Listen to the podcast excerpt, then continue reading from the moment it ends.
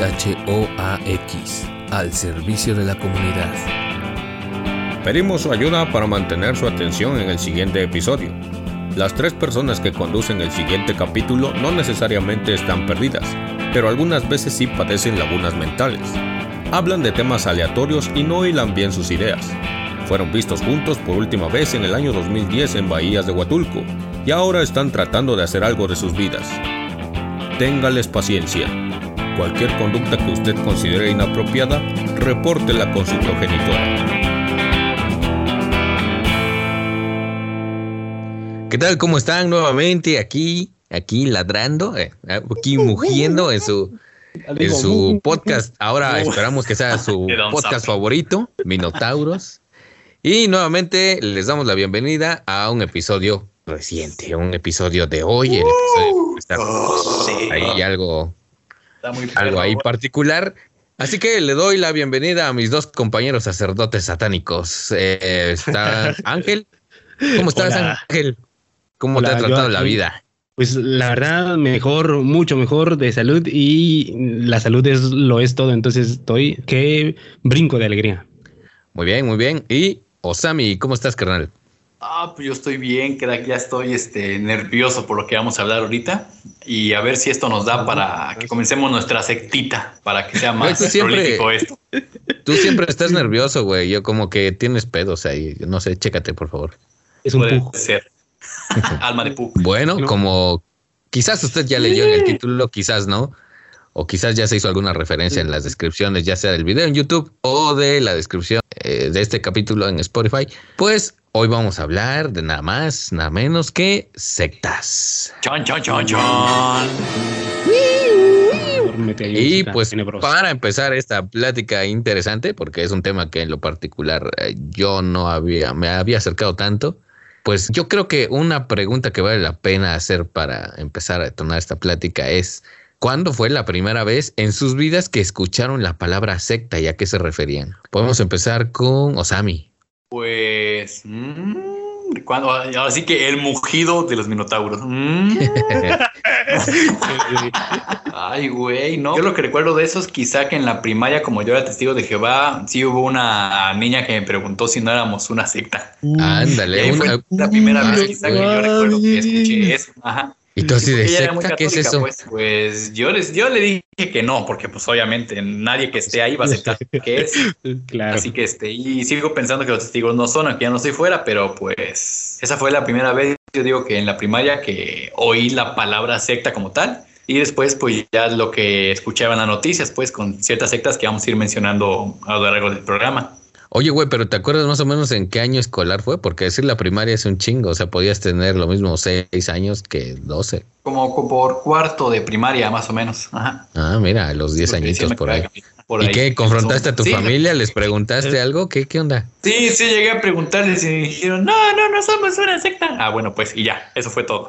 Pues sí, no.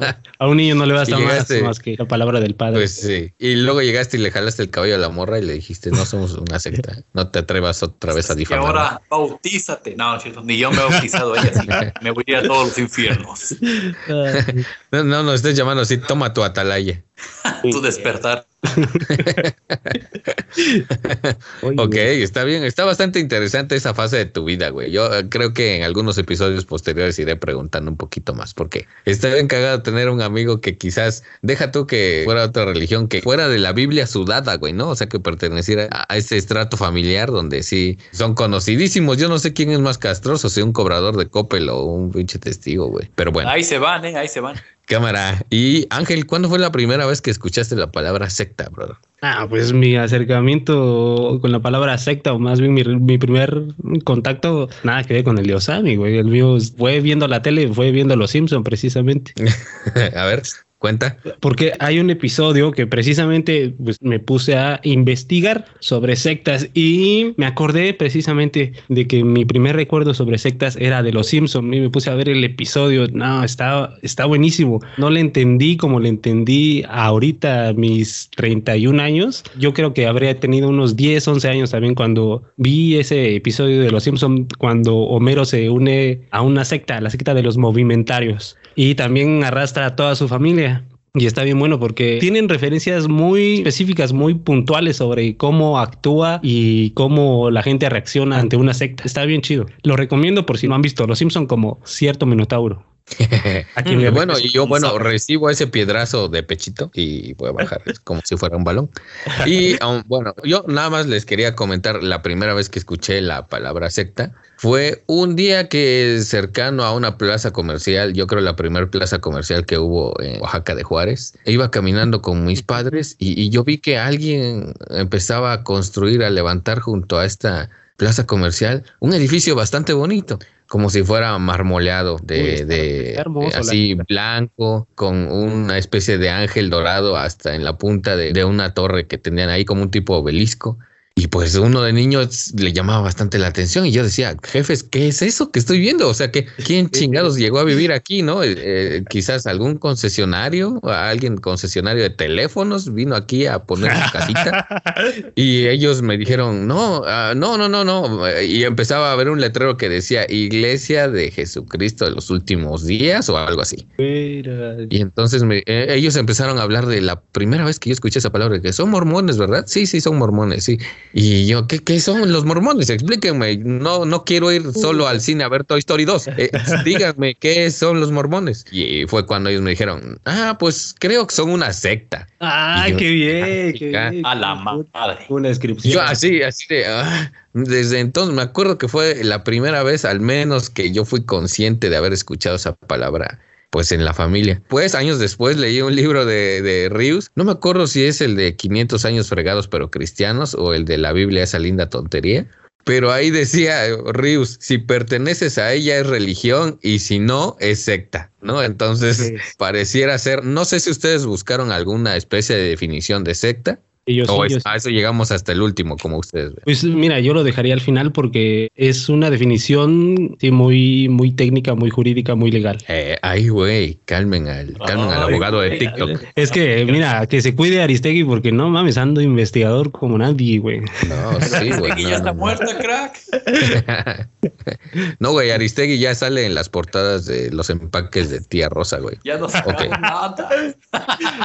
Bien, entonces, bueno, pues a ver este es un tema, tiene mucha carnita. Yo creo que tanta carne tiene que podemos aquí hostigarnos y tener indigestión, pero a ver, los dejo así para que ustedes platiquen lo primero que quieran conversar. O sea, dale, dale. Dice uno, bueno, bueno, bueno, mira, vamos a hablar de la iglesia palmariana. Comencemos con lo de las sectas. Partiendo del hecho de que en mis investigaciones me interesó ver que la iglesia palmariana se considera también católica como la iglesia, digamos, la católica católica. La, católica apostólica romana. Sí, deja eso, mira, la iglesia católica en sí, yo aquí investigué eso y dije, ¿a ah, poco significa? Dice que es católica en sí, porque está difundida por todo el mundo y esto significa que al ser católica es la única que puede enseñar íntegramente y sin defecto todas las doctrinas que deben llegar al conocimiento de los hombres. Ah, Así que quizá que la iglesia católica en sí llega al monopolio y todas las demás cabrían en el ámbito de que todas son sectas, pues prácticamente. Ok, ah, pero, son sucursales, pueden ser sucursales. Pero eso dicen todas las religiones, que son las verdaderas. Desde la perspectiva de ellos, desde la, desde la perspectiva de ellos, obviamente el Vaticano, pues. Sí. Y ahora con lo de la iglesia palmariana, que también también dice que ser católica, nada más que agrega Iglesia Católica Apostólica Romana y Palmariana, es la única diferencia. Agrega el Palmariano. Es que son costeños, ¿no? Ahí, aquí viene. Es que lo del Palmar es que en una población de España, dos niñas tuvieron una visión de una virgen. ¿Dónde he visto ese spoiler? Y pues todo el pueblo dijo, ay, hace cuenta Juquila aquí, pero versión española, joder. ok, pero lo, vieron a la, a la Virgen en un árbol, en un moco, en fondo de la taza del café. el pueblo, el pueblucho se llama el Palmar. Ok. En una palmera, entonces. hasta, en, hasta en un pan tostado lo ven, la ven. Este, Ahora sí, prosiguiendo con el tema, una persona llamada Clemente Domínguez, que es el fundador de esta iglesia palmariana, antes de que recibiera, según él, el llamado de la Virgen, él fue a ese lugar al Palmar para ver qué onda con lo del milagro, pues, y ahí vio que era un terreno fértil para que él, digamos, él venía de una situación, tenía problemas de identificación, no sabía realmente si, ahí mismo lo dice en las investigaciones, si era gay, si no lo era, no sabía qué onda con su vida, pues. Y él mismo en sus libros que escribió después dice que se sentía solo y sin saber a qué bando pertenecía. Y por bando no me refiero a sexual, sino qué bando religioso, pues era el que él podía profesar. Sería atracción en sí por lo, ocultista y también por lo que es de la iglesia como tal. Pero. O sea, o sea el vato no sabía si era Potterhead o fan del Señor de los Anillos. O Star Wariano, así. Ah, muy bien. Así, que, no sabía si era Gryffindor. Pues, eh, pues fácil, hubiera ido con el sombrero, ¿no? Sí, más fácil. Pues sí, para que lo eligiera, ¿no? Más rápido. Y en ese lugar, él aprovechó, digamos, hubo un día que anunciaron que iba a haber una, la Virgen se iba a aparecer ante todos, pues, y fueron 40 mil personas a ese evento, pongámosle comillas. En ese evento. ¿Anunció que, iba, que iba a tener un evento así? Las niñas, ellas mismas anunciaron en sacerdotes junto con las niñas de ese lugar del Palmar que iba a haber un evento, pues, de que la Virgen se iba a aparecer. Y él fue a ese lugar y el día del evento se estima que había 40 mil personas reunidas. Él lo que hizo fue hacerse heridas para simular estigmas y así en medio de toda la gente se comenzó a revolcar en el suelo, así de le dio el, el ataque pues ahí según de la revelación. Y ahí fue cuando comenzó a ganar adeptos a partir de ese evento. y esta iglesia, a partir de ahí comenzó a formar, digamos, ya con los adeptos, comenzó a formar su iglesia y con el tiempo fue creciendo su séquito de seguidores. De tal manera que esta iglesia, digamos, fue en el 50, de los 50 para arriba. Así que él convenció a una persona, a un viejito muy rico, de que le comprara un terreno en lo que es el Palmar de Troya. En ese Palmar de Troya, ahí es donde hizo su lugar de congregación y en el que 30 años después terminaría la catedral. O sea que sí hizo lo que él quería prácticamente. Terminaron una catedral y una catedral pues es un monstrísimo. Hijos de su madre. Aquí en Puerto lleva como 40 años en la misma y nunca la termina. y lo interesante de estos güeyes es que cuando él quería ser nombrado papa, ¿ok? Cuando muere San Pablo VI, que fue el predecesor de Juan Pablo II, ahí está interesante. Este güey, el del Palmar, el Clemente Domínguez, se autodominó el Papa Gregorio y quiso ir al Vaticano y decirles, ya que soy Papa Gregorio, pues nómbreme el Papa absoluto, pues ya se murió este güey, ahora quiero serlo yo. Y le dijeron, ni madres, estás bien lo, lo mandaron a la verdad. Y entonces... no, no, Y entonces él dijo así, en ese entonces la iglesia palmariana estaba unida a la católica, pues, pero cuando le dijeron que no, él se separó y fue lo que agregó lo de palmariana. El audio del intro de la telenovela La Usurpadora.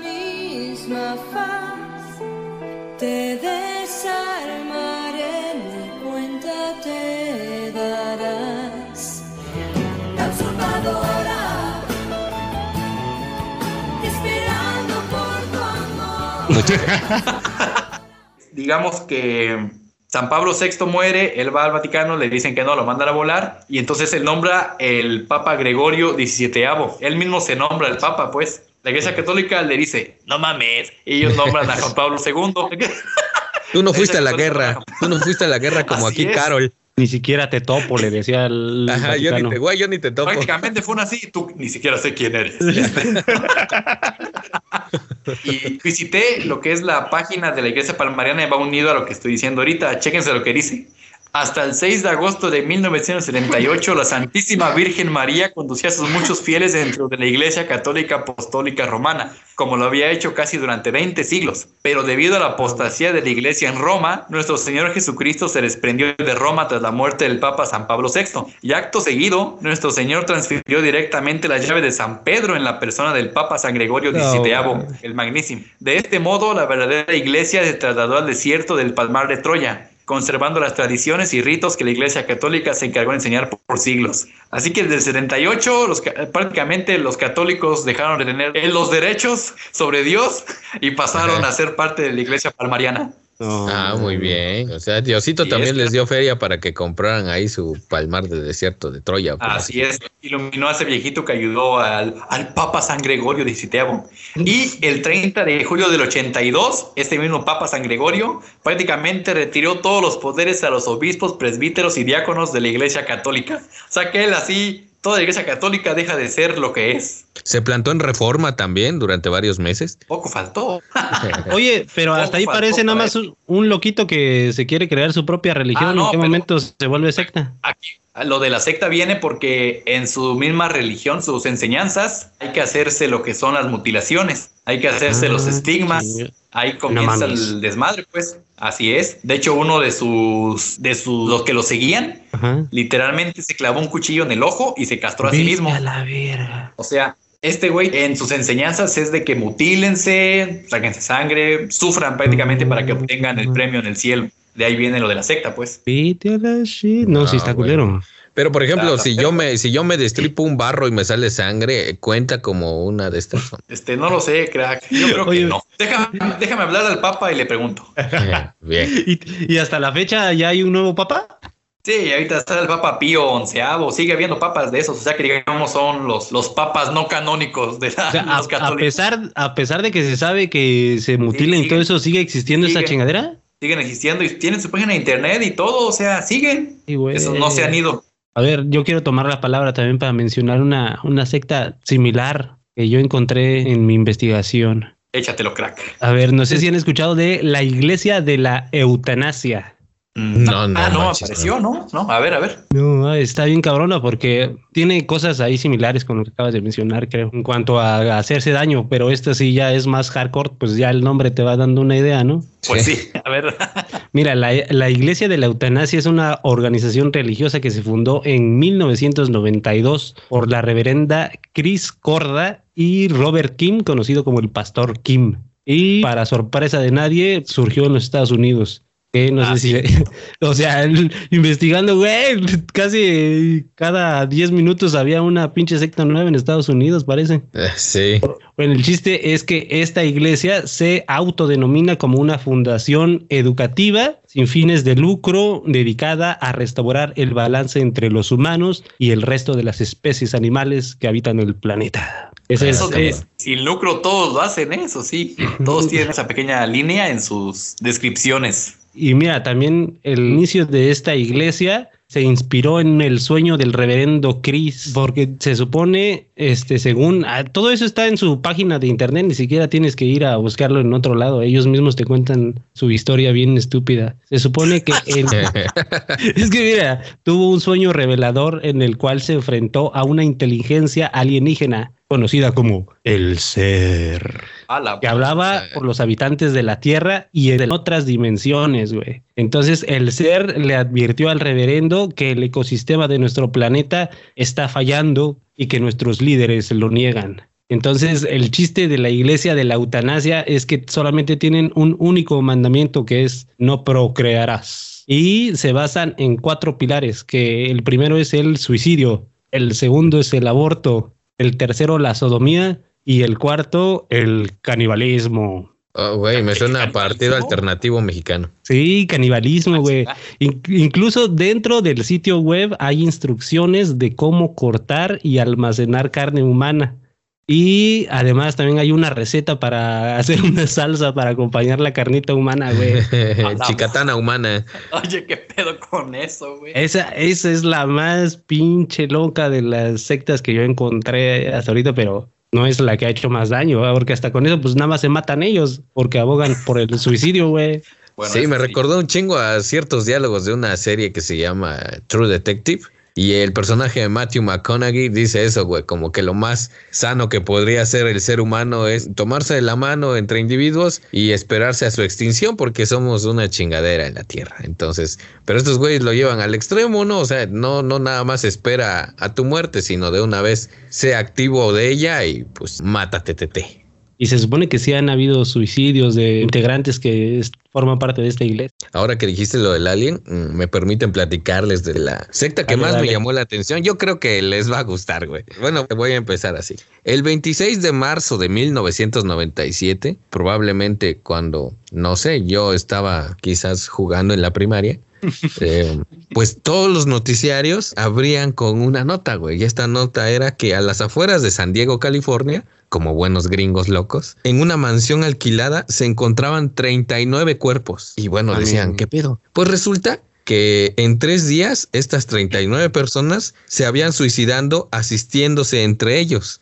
¿Y cómo se suicidaron? Con cócteles que incluían, chéquense, pinches cócteles matones, güey, por si quieren copiar la receta y la quieren aplicar en una fiesta. Era vodka barbitúricos ya no también. y compota de manzana, güey. O sea, que es ah, compota. Pues hagan de cuenta que un Gerber de manzana mezclado con barbitúricos y vodka. Ala, eh. Entonces, bueno, feo no sabía, yo creo. Exactamente, yo creo que eh, por lo menos lo dulce estaba. Eh, y estos güeyes se estuvieron dando entre ellos estos tragos, pero pues era para suicidarse. Y todos tenían, bueno, era una particularidad muy cabrona porque todos tenían tenis Nike o como se dice, o como dijera Holly. Pero no, no es Nike, es Nike. Nike. este, sus, tenisitos negros, güey, que ah, después eh, la empresa tuvo que retirar esos, esos modelos para que no fuera asociada con todo este pedo. Y también todos tenían un manto color morado. Y también la nota que encontré decía que tenían una chaquetilla con, un, escudo que decía Away Team. O sea, sí, ya estaban bien lejos, la neta, sí, cuando los Y bueno, esta, esta, esta secta se denomina Heaven's Gate, o sea, puerta al cielo, pero algunos otros la conocen como la secta del ovni, güey. Y uno dice, ¿por ah. qué? Es una canción de cumbia de la Sonora Dinamita. Pero eh, esto de la Team también era una referencia a cierto aspecto ahí en la serie Star Trek. Entonces está bien cagado. Por eso decía que ah. les iba a gustar. Estos vatos habían anunciado su suicidio unas horas antes de haber empezado los primeros a matarse, ¿no? ¿Y cómo lo anunciaron? Nada más y nada menos que a través de su página web. Una página que sigue activa y que se mantiene debido a que dos güeyes fueron eximidos del suicidio para seguir exponiendo y divulgando el mensaje. Déjame Entonces, fueron los que perdieron. ¿Quién sabe? Así de. sí, fueron los que quizás no tenían el derecho, eran los marginados, pero quizás al perder ganaron. No, o sea, no sé. Para empezar, habría que definir si seguir vivo es, una ganancia o es una pérdida. Pero bueno. Em, eh, esto dicen que esta, pues era como una secta muy nerd porque aparte los güeyes los, los dejaban ver pelis como Star Wars, encuentros cercanos del tercer tipo y series como Star Trek y los expedientes secretos X, güey. O sea, cuando se reunían, estos vatos ponían esas pelis y pues no, güey, no sé, eh, esos cabrones se excitaban viendo esas madres o no sé. No, suena tan mal, la neta. ¿Quién fue el, el pinche impulsor de esto? Un vato que se llamaba Marshall Herf Applewhite. Aquí yo dije esto es muy gracioso porque los güeyes eh, mezclaron en sus cócteles cierta cosa, cierta cosa de manzana y que el güey se haya, su apellido sea Applewhite. Aparte, no sé, güey, se me hizo. Fue a propósito. Sí, sí, fue a propósito. Que dijo, voy a ponerles mi apellido para que se mate. este güey era tejano y era profesor de música. Saludos aquí al vato que me enseña a tocar guitarra. Saludos, güey, no vayas a caer en esto. Era hijo de un predicador presbiteriano interesado en el movimiento ufológico, que por ese entonces estaba muy de moda porque según lo que leí estaba también como en mucho auge las novelas de ciencia ficción como las de Arthur C. Clarke. Entonces supongo que el papá de este güey, pues aparte de estar ahí promoviendo mensajes religiosos, aparte estaba medio clavado en los extraterrestres. Pues resulta que Applewhite, el fundador de esta secta, ah, iba todo bien hasta ahí, hasta que conoció a Bonnie Needles, eh, que era una enfermera. ¿Enfermera? ¡Enfermera! Sí, doctor Rascawell. Hola, enfermera. Se pusieron a reflexionar en eh, lo que era el sentido de la vida y de la existencia y se pusieron a peregrinar por todo USA. Ellos se decían que eran los elegidos divinos para propagar este mensaje. ¿Qué decía Applewhite? Decía, es que ahí hay unos extraterrestres luciferinos, Decía, eh, estos, estos güeyes han estado interfiriendo la tierra bajo la apariencia de dioses. Y entonces Applewhite ah. dice, yo soy el sucesor y descendiente de Cristo. Y aparte estoy emparentado con otros extraterrestres, pero estos con los que estoy ah, emparentado son buenos, güey. Entonces estos güeyes nos van a salvar. El objetivo de toda esta secta era transitar a un nivel superior con apariencia alien, pero de alien de estos grises de ojos grandotes, gris, así, ascendiendo a un mundo parecido a la tierra, pero sin tentaciones carnales y sin tentaciones que te incitaran al pecado. Por eso varios de los que encontraron ahí muertos estaban castrados ya, güey, para evitar sus eh, tentaciones carnales. Pero también está chistoso el hecho de que estaban tan castrados que terminaron suicidándose, bien podría decir. ¿Y por qué se mataron? Usted podrá decir, bueno, pues se mataron porque entre los mensajes que daban decían, pues güey, matándonos, vamos a ascender a una nave alienígena que es la que nos va a llevar al siguiente plano. Y esta nave alienígena viene tras el cometa, un cometa que se llamaba Hale-Bopp. Esta nave los, los llevaría al plano superior.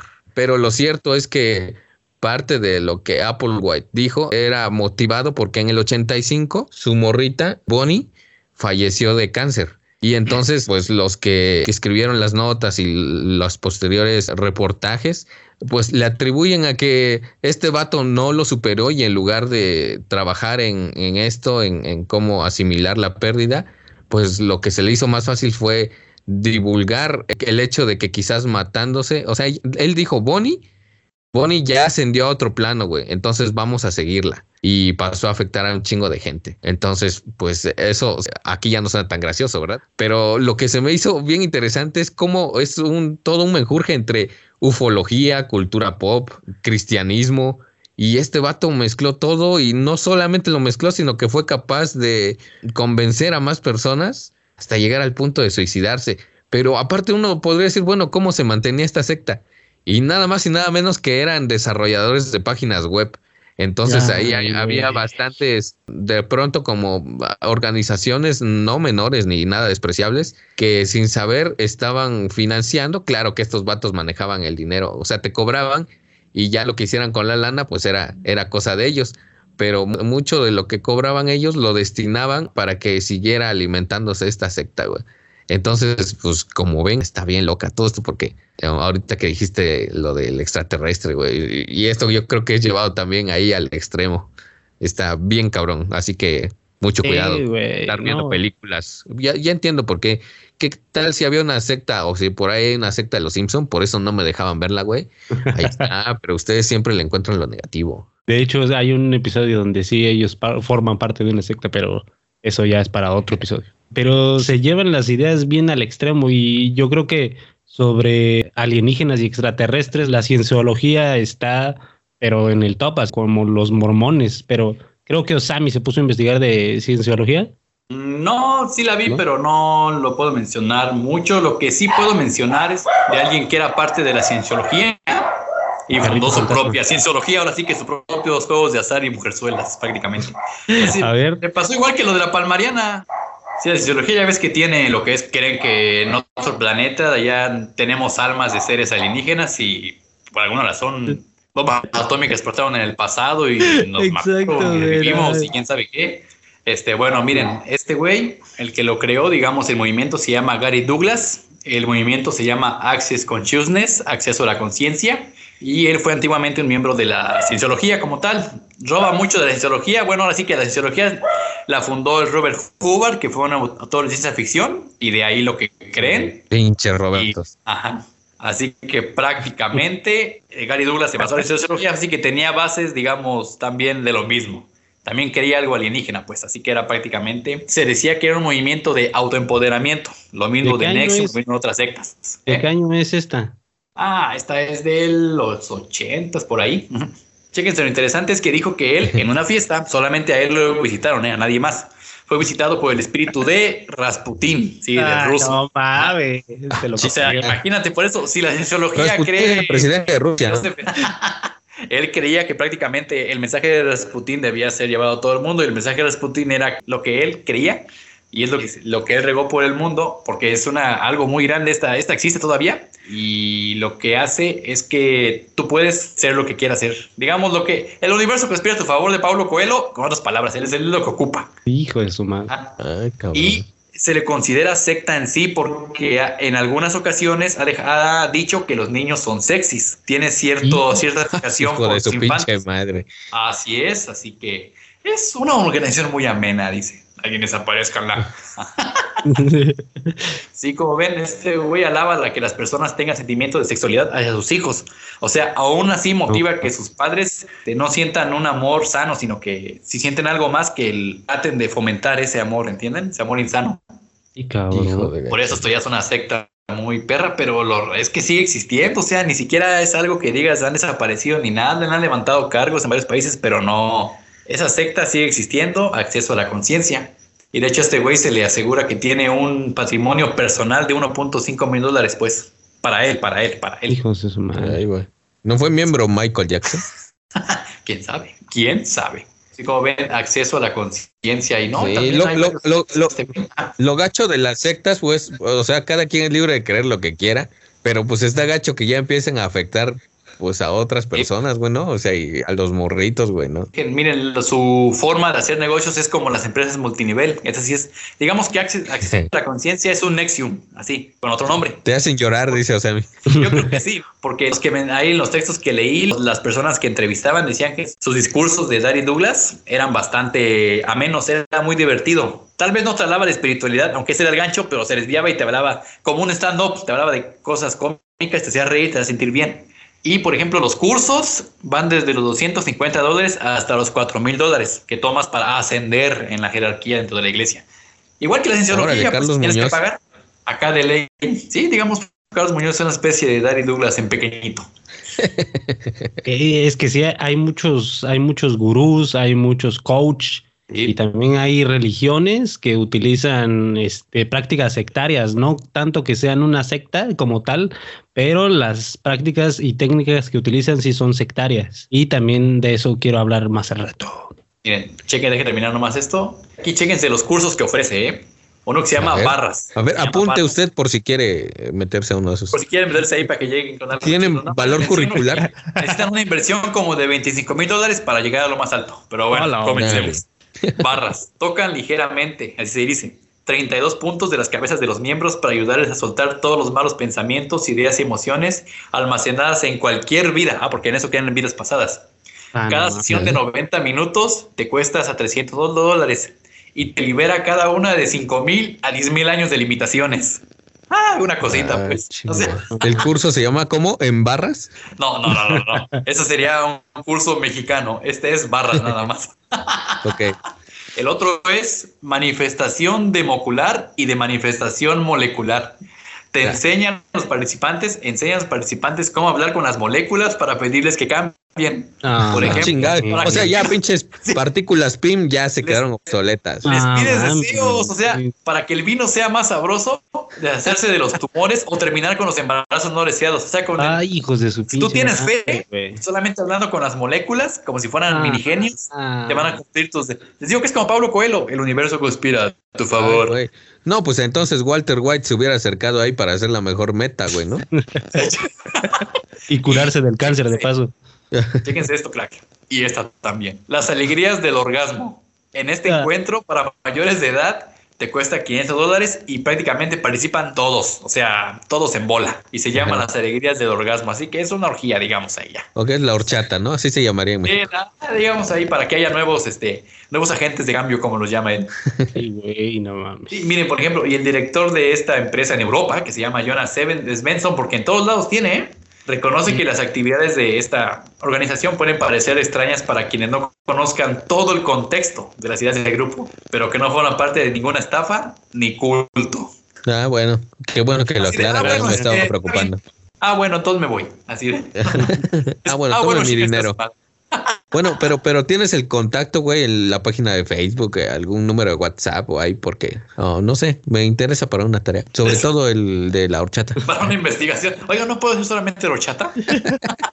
quiero hacer aquí, no sé, antropología, ¿no? Quiero hacer este eh, etnografía. Uy, Mitsomar, güey.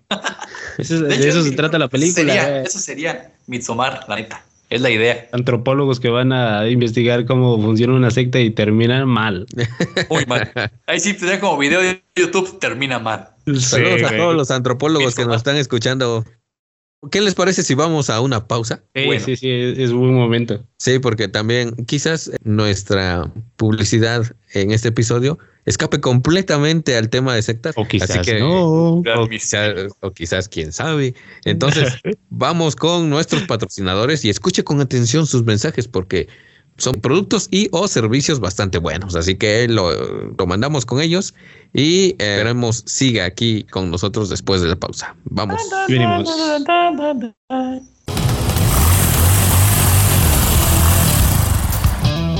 Motocicletas ALB no seas alguien que maneje motocicletas tortilleras para llegar con tus amistades o pareja. O quizá pueda ser confundido fácilmente con un amante de lo ajeno. Porque ser pobre es ser hereje y demostrarlo aún peor. Conviértete en un ser de pura gloria y ascenderás directito al cielo. Pase directo VIP.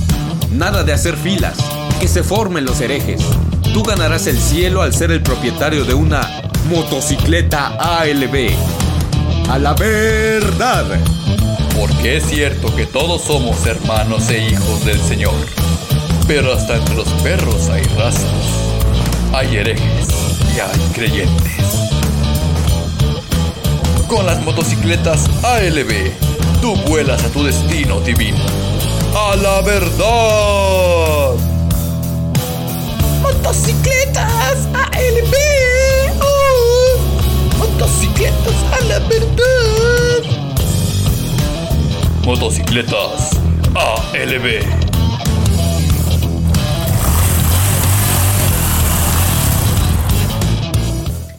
Bien, pues ya regresamos. Esperamos que le hayan puesto mucha atención a nuestro patrocinador de este episodio, porque como le dijimos, tiene productos bien chingones. Bueno, vamos a seguir con esto y ahora después de la pausa eh, queremos escuchar a Ángel si tiene información de alguna otra secta que le haya parecido cagada. Sectas cagadas puedes encontrar por montones, pero igual y va a dar para una segunda parte este episodio, porque sí, hay mucha carnita de dónde cortar. Pero ahorita les voy a hablar de la Iglesia de la Unificación, o también conocida como la Iglesia del Espíritu Santo para la Unificación del Cristianismo Mundial. Ese es su nombre completo. Ah, nada, nada, nada pretencioso. Estos güeyes quieren la unificación del cristianismo mundial y esta es la única iglesia que lo puede lograr. Me sonó al equipo Rocket. sí, güey. Parecen todos como Frankie Rivers, güey. Así. todos líderes sectarios. Y pues che. También se le conoce como el unificacionismo o mayor conocido como la secta Moon por su fundador, que se llama Sun Myu. No, a ver, va de nuevo. Se llama Sun Myu Mon. No, no. no es Sun Myu Moon. Así es, es la pronunciación correcta. Es que pues también es de Corea del Sur. Ay, güey, pero es tan sencillo como que hubieras aventado una lata de refresco, hubieras captado el sonido del cómo se oye y ya sí, ya, ya está el nombre. Según así les ponen nombres allá a los niños, ¿no? Una moneda al aire y como suena. ay, ay. Bueno, todo, todo es chiste. Estamos hablando de Corea del Sur, ¿eh? No del Corea del Norte. Eso sí, es máximo respeto.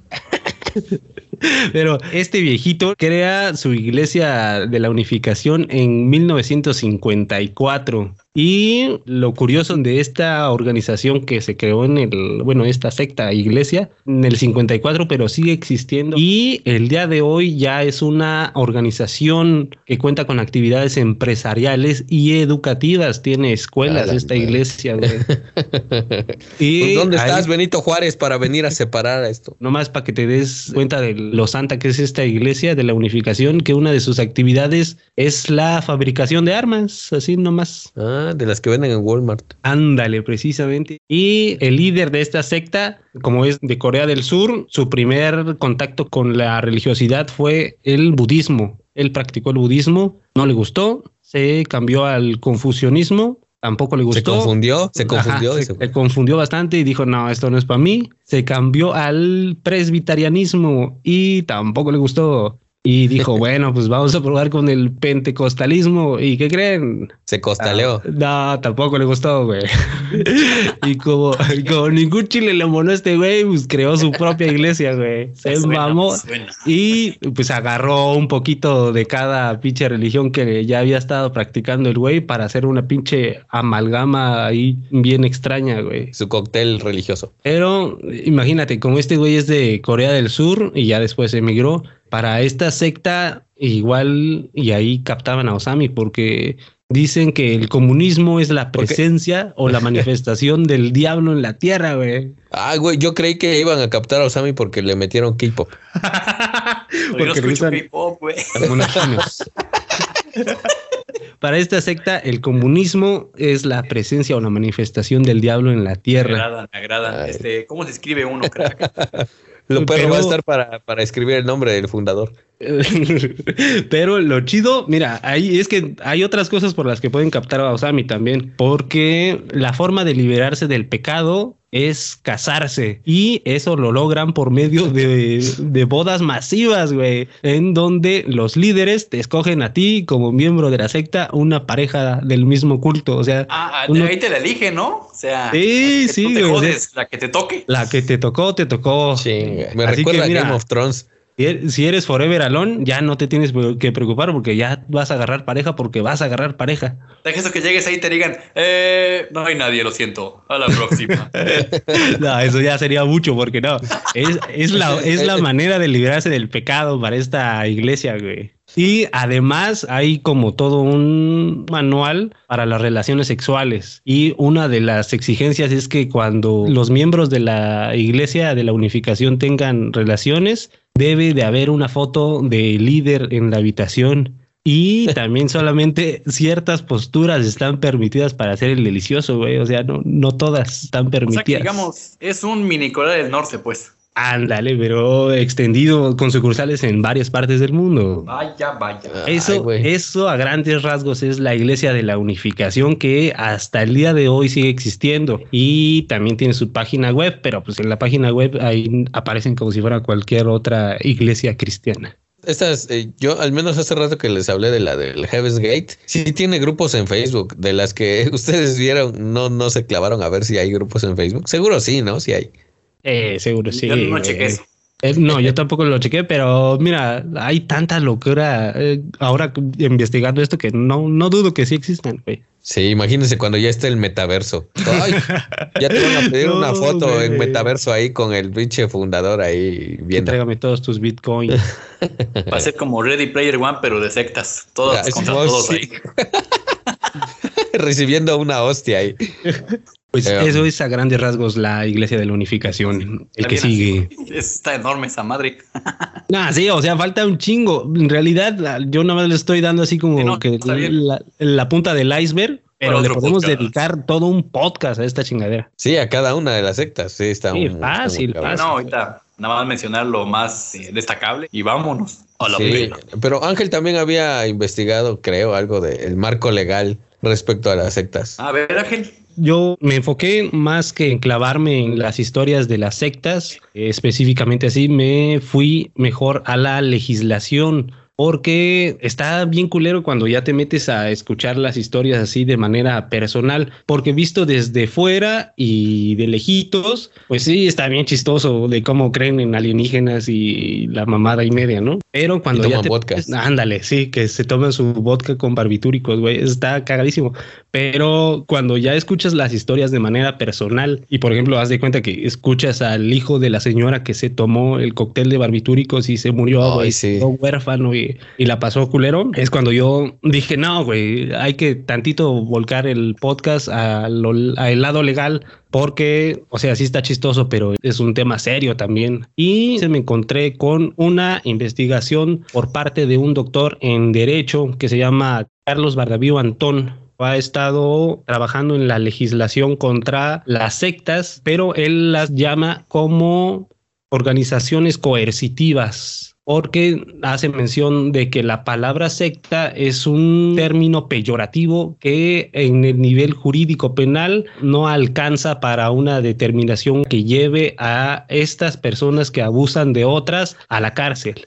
A ver, déjenme, les leo un pedacito de lo que encontré, porque la neta las palabras que utilizan en la investigación dan mucha claridad. Ven claridad, llega ya amanece, no sé qué dice más, porque no soy de esa generación.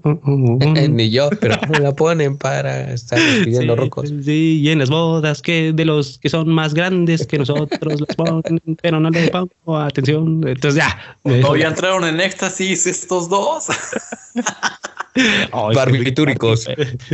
Mira, la investigación de este doctor en Derecho dice que la legislación mexicana no es clara en cuanto a los tipos penales aplicables a dinámicas en las que se incapacita la libre voluntad mediante técnicas tan específicas como la persuasión coercitiva en grupos o relaciones duales. Esto a pesar de que en México existen organizaciones de todo tipo que utilizan el proselitismo, la superstición, la fe, la salud o el crecimiento personal para captar seguidores.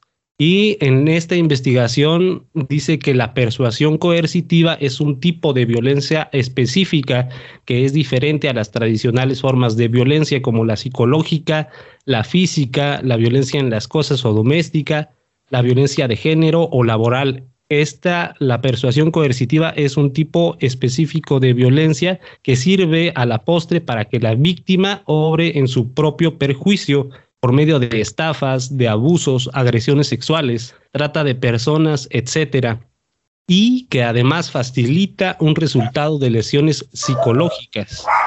Entonces es por eso, perro fantasma. se puso perro el tema, se puso No, pues es que dice, guau, guau, guau, ¿cómo, ¿cómo pueden estar haciendo eso en México y no hay una legislación? Porque aparte comenta la investigación que la legislación mexicana en este sentido resulta insuficiente, asistemática y contradictoria. Y al respecto menciona que en la mayoría de países a nivel mundial no hay una legislación contra estas organizaciones coercitivas, que no solamente se limitan a lo religioso, porque se ha visto un cambio de la fenomenología de las tradicionales sectas coercitivas, pues las más actuales utilizan otros ámbitos como las pseudoterapias, las pseudomedicinas, aspectos del coaching y, las que actualmente se les denomina gráficamente las sectas 2.0, que esas son a través de, del forex, de las criptomonedas, del trading. Esas también son organizaciones coercitivas que están captando a miembros para aprovecharse de ellos a través de diferentes vulnerabilidades. Y entonces, ante esto, en la investigación se puede definir como una secta o relación sectaria aquella agrupación de personas o relación de sujetos que en la sociedad percibe como una vinculación trascendental sobre una creencia, ideología o fin común con independencia de la naturaleza de ésta y en el acervo social se considera por su estructura, conductas, credos o ideales un perjuicio para el modelo tradicional de convivencia. Entonces, desde esta perspectiva, las sectas o las relaciones sectarias, porque no solamente se tienen que quedar en organizaciones grandes, sino también los coaches que utilizan estas técnicas pueden ser criminales cuando su organización supone un peligro objetivo a la operatividad de la sociedad o cometen cualquier delito fin en el seno de la organización o relación y entre estas están las especialmente coercitivas utilizan particularmente la persuasión es decir, la limitación o anulación de la capacidad de libre voluntad del sujeto para configurar la operatividad de la organización criminal o relación coercitiva y que sirve a la postre para perpetrar ese mismo u otros delitos. Bueno, en realidad tiene mucha razón. A la secta que yo mencioné, el Heaven's Gate, esos güeyes, y tengo entendido que muchas otras, lo que hacen es restringirte el uso de comunicación con tus familiares. O sea, ya que estás ahí adentro, no puedes comunicarte a través de ningún una vía con tus familiares, porque obviamente saben las chingaderas que están haciendo y si esto sale a tu círculo familiar, pues yo creo que toda tu familia sería muy consciente del error que estás cometiendo y quizás tratarían de convencerte para que te salgas de ahí, lo cual afectaría a esto como un negocio. Entonces entiendo que quizás una de las características de las sectas es que son coercitivas, tal cual si están limitándote una libertad o casi casi un derecho que tú como individuo deberías tener. Y de hecho los palmarianos te dicen que si tú estás en la mesa con tu familia y no son palmarianos, no les dirijas la palabra. Ciérrate. Si tú eres palmariano y ellos no, ya no existen para ti. Entonces, voy a agregar otro poquito sobre esta investigación porque está extensa. Búsquenla así como legislación mexicana sobre las organizaciones coercitivas. Son más de 50, son 53, 54, algo así, páginas. Está bastante interesante y se publicó en el 2019 y en, en, esta investigación se nombran seis técnicas que utilizan estas organizaciones. Así que para que pongan atención, igual y les suena a que conocen a alguien que esté dentro de una secta o con técnicas sectarias. Punto número uno.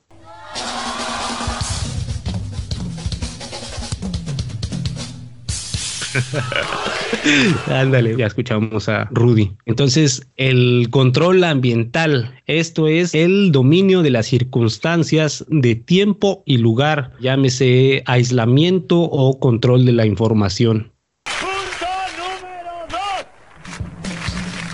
Batería. El control cognitivo. Por ejemplo, la denigración del pensamiento crítico, la mentira y el engaño, la condescendencia e identificación al grupo, el control de la atención y del lenguaje, la alteración de las fuentes de autoridad. Ese es el punto número dos, el control cognitivo.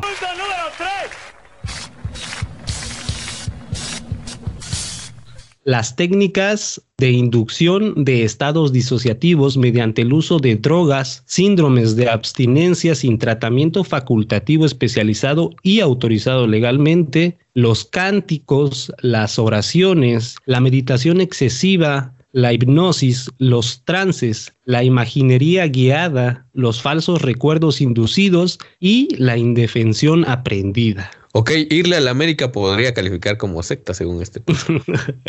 no, no, no, no, no, porque... Si lo llevas al extremo sería sectario, o sea... Es que, de hecho, el pedo de las sectas o de estos grupos es que cualquier organización, cualquier grupo, si se va al extremo, se puede convertir en una secta, güey.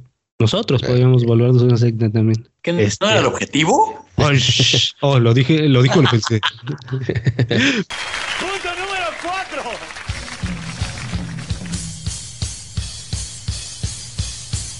Las técnicas indirectas, como la revisión de la historia personal, o sea, se van a, tu pasado y se van a buscar a mi IP, a mi historial de navegación Sí. No, pero sí, la neta sí, controlan, controlan todo eso. O sea, suena chistoso, pero sí, güey. O sea, van a revisar todo lo que puedan de ti, güey.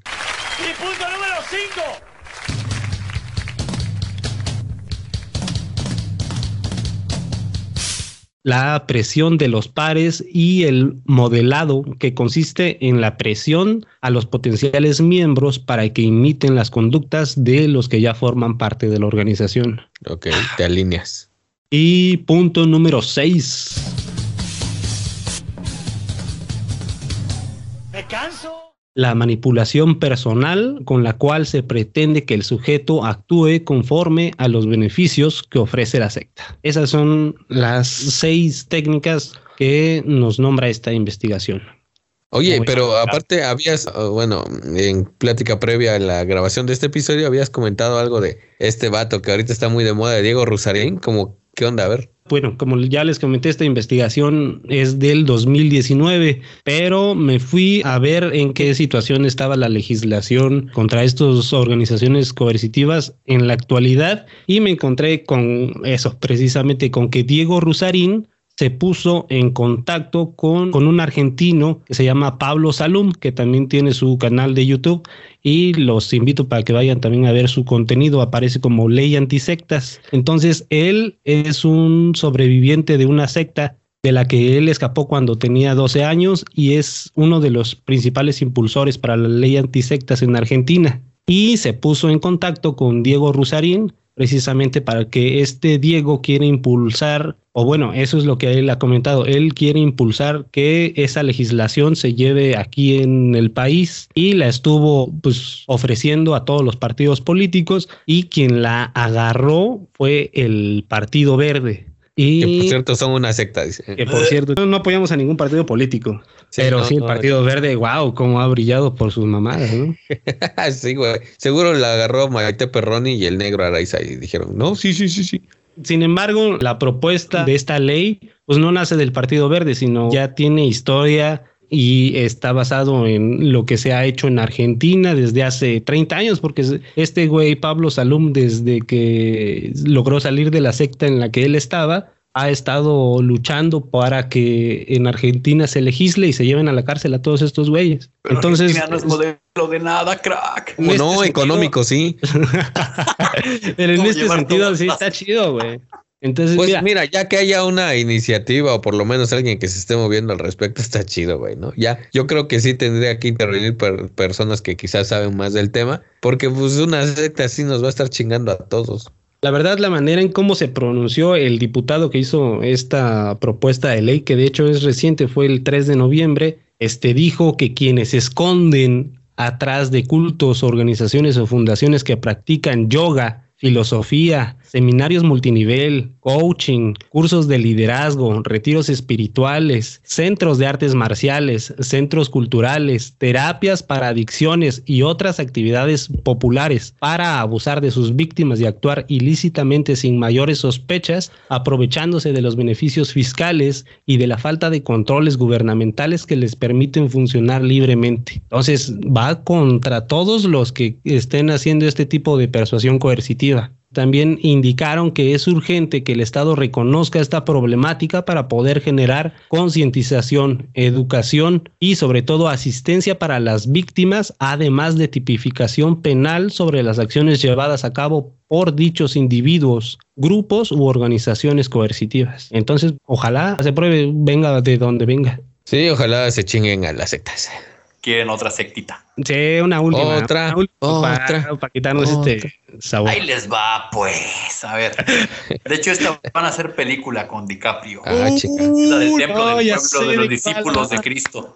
¡Bravo! Líder Jim Jones. Jim Jones. Es que es famosísimo ese güey. No, es que creo que es el que más daño ha causado en un solo acto.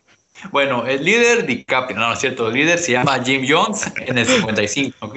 Fue cuando fundó el 55. De ahí a él en los 70 tuvo que mudarse. Voy a hacer esta iletis porque hay muchas cosas, obviamente van a pasar, pero no se van a poder nombrar todas aquí. Tuvo que mudarse de Indianápolis, donde tenía la base de la organización, a San Francisco porque se le acusaba de explotación laboral y maltrato a los seguidores. Él posteriormente, en el 74, fue cuando se mudó a la Guyana, en los 70, para ser más específicos. Una es colonia británica que está al lado de Venezuela, pues.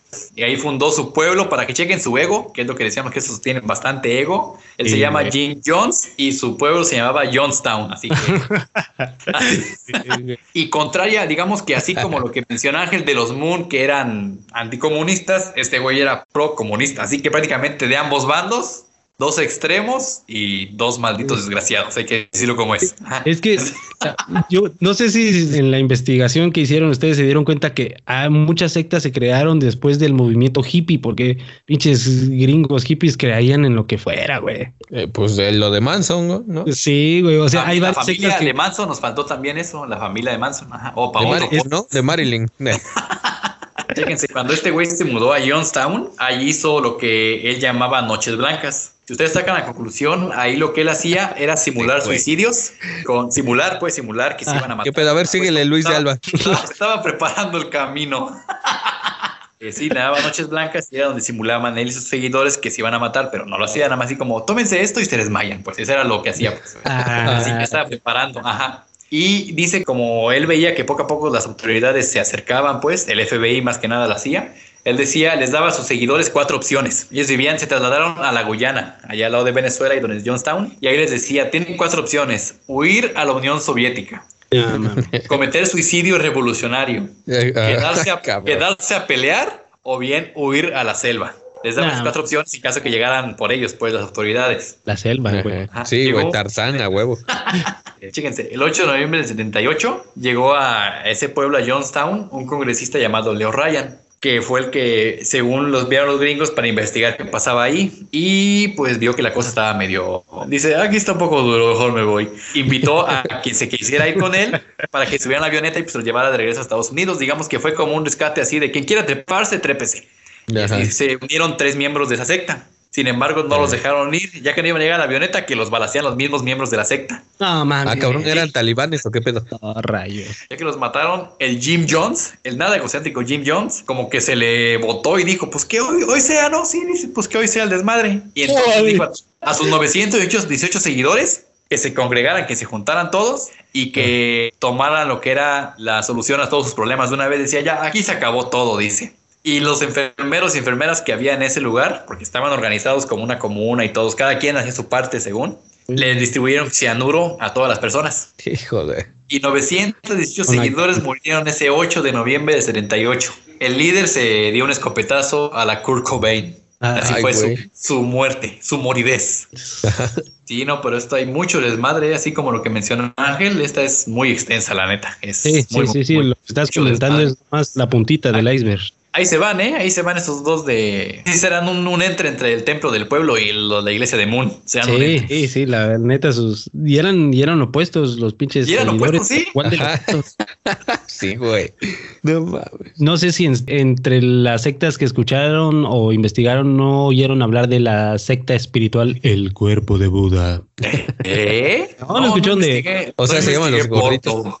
La, comento así igual por encimita porque también da para, para un podcast completo, güey. Entonces, a ver, les cuento. El cuerpo de Buda, adivinen en qué país se creó. Eh, no sé, en la Guyana. Ah, Estados Unidos. Sudán del Sur. Ah. También la onda hippie de los años 70 marcó a, la juventud cuya siguiente generación en los 80 buscaba respuestas a sus inquietudes de trascender espiritualmente en el mundo. Y, Ayahuasca. y lo que percibían como una herencia obligada de sus padres lo querían cambiar ellos. Entonces encontraron en el cuerpo de Buda la solución a todos sus problemas, estos güeyes. Mm. Entonces, el cuerpo de Buda era una secta que tenía un líder llamado Michael pero en realidad no era su verdadero nombre. Su verdadero nombre era Jaime Gómez. Pero. pues, sí, güey, Jaime Gómez era su nombre verdadero. Pues eh, era, venezolano, pero pues llegó a, Estados Unidos a cumplir el sueño americano. Entonces, Michael, mejor conocido como Jaime Gómez en su casa. Güey, el cambio está bien perro. Es claro, güey. Pues es que Jaime Gómez no, no suena chido, güey. Michael los introducía en singulares disciplinas tántricas. Y desde el principio llamaba la atención su vestimenta porque, pues, para ser líder de una secta, pues tú como te lo imaginarías, ¿no? Así con su túnica y así, barba larga o así. Pero no, este güey llamaba la atención porque se paseaba en trajes de baño, güey. y trajes de baño de los ochentas, güey. A la madre. En calzoncito. Sí, exactamente, güey. Entonces, pues ya te imaginarás para qué rumbo iba su secta. Este güey llegó a esclavizar al punto en que le cumplían los más mínimos caprichos, desde acompañarlo al baño y limpiarle la cola prácticamente, hasta transportar. Como rey francés, güey. Sí, güey. No, deja tú como Literal, asistente, asistente de campaña de cualquier partido, de cualquier candidato político. ah, exactamente. De cualquier candidato de presidencia municipal. Ah, saludos, eh, saludos. Pues sí, llegó a esclavizarlos a ese punto que le limpiaban las nalgas o también lo transportaban en una silla así como si fuera faraón, güey. Por eso sí estaba bien loco en sus pinches delirios. soy un, soy un dios generoso. El cuerpo de Buda. A la madre. El cuerpo de Buda, pues sí, porque estaba, estaba enfocada prácticamente en captar a, pues a hombres sexys, hombres bien dotados, hombres de cuerpos y, y panzones, ¿no? Por eso del cuerpo de Buda. No, no, todo lo contrario, güey.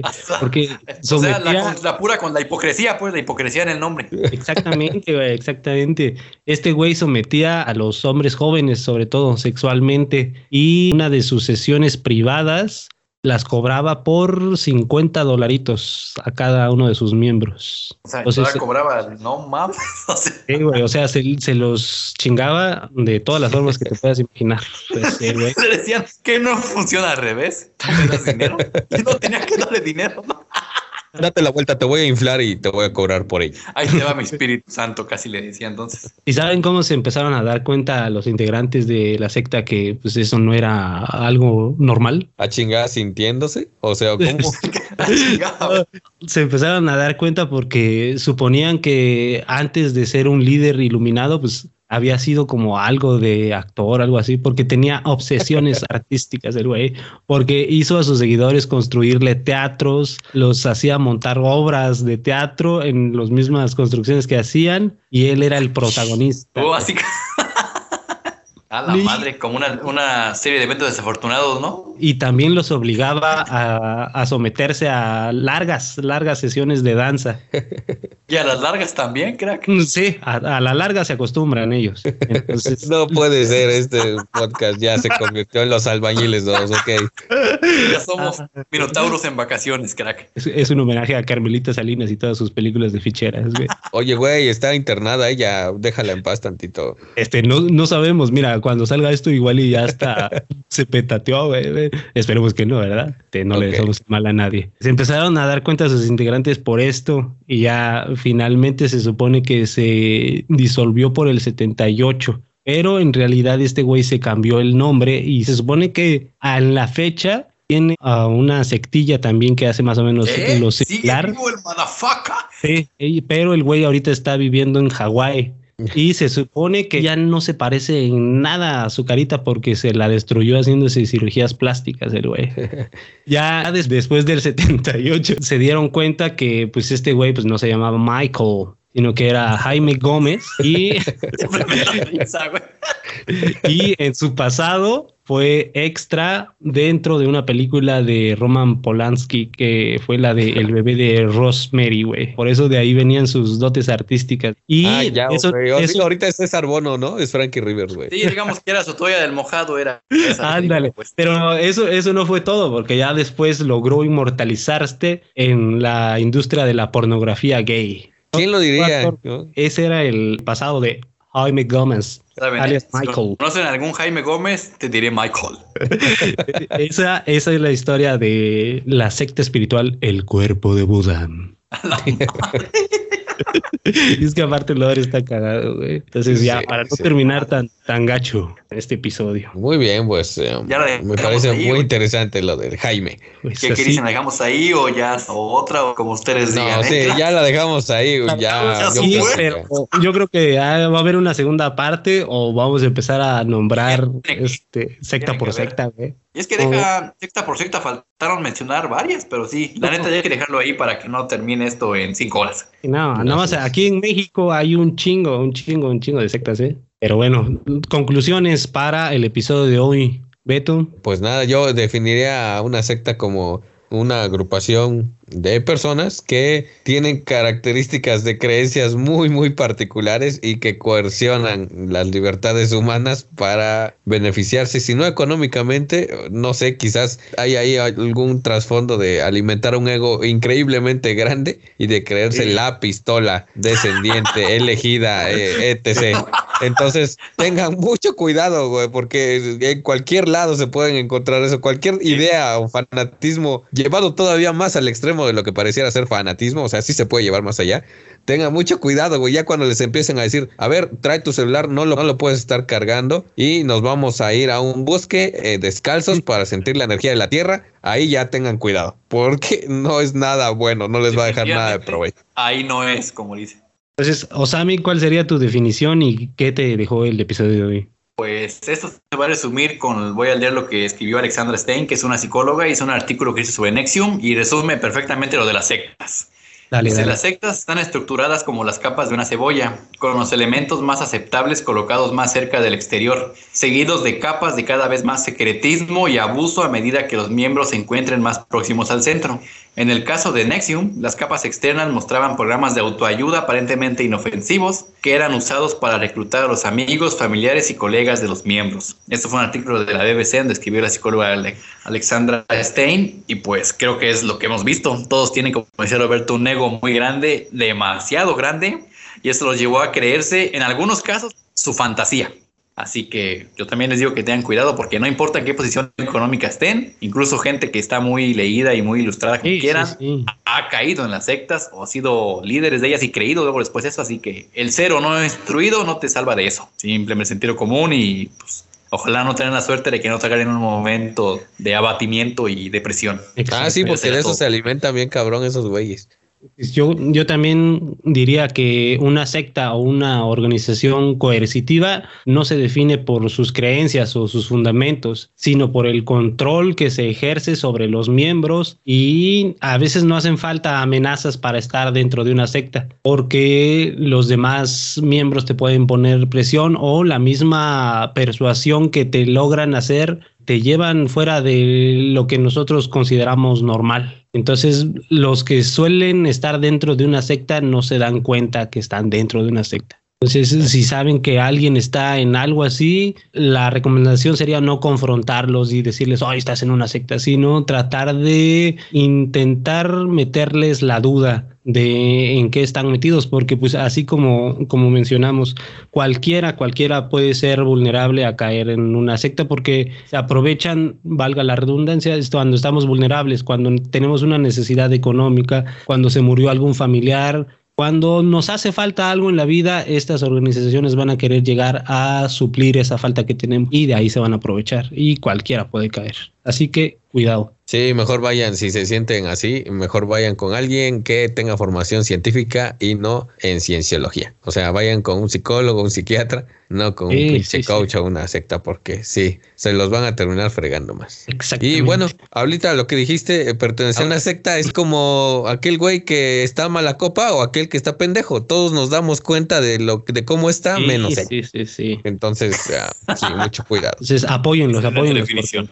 Bueno, pues por hoy esto ha sido todo. Un gusto haber estado un episodio más con ustedes. Así es, vamos a empezar a coercionarlos con el hecho de que escuchen nuestros episodios, porque si no, eh, pues no tendrán lugar en la salvación del reino de Dios. Entonces, por favor, compartan nuestro contenido, se lo vamos a agradecer muchísimo. Y usted nos encuentra en nuestras redes sociales en Facebook como arroba minotauros.podcast en Instagram nos pueden encontrar como minotauros.podcast.